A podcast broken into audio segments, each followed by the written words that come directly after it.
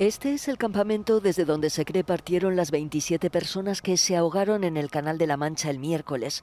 Está cerca de la ciudad francesa de Dunkerque. Los intentos para llegar al Reino Unido en embarcaciones precarias se han disparado desde finales de 2018 pese a la peligrosidad de la travesía. Ahmad Wakar quiere ir a Londres donde vive su hermano.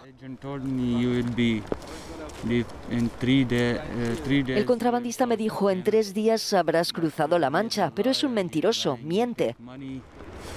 Cogió el dinero de 150 personas y se fue. Cada persona le dio 3.000 euros.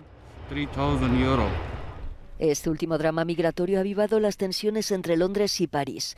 Francia retiraba su invitación al Reino Unido a la reunión sobre inmigración de este domingo en Calais, tras una carta de Johnson en la que pide a Macron que acoja de vuelta a quienes cruzan el canal.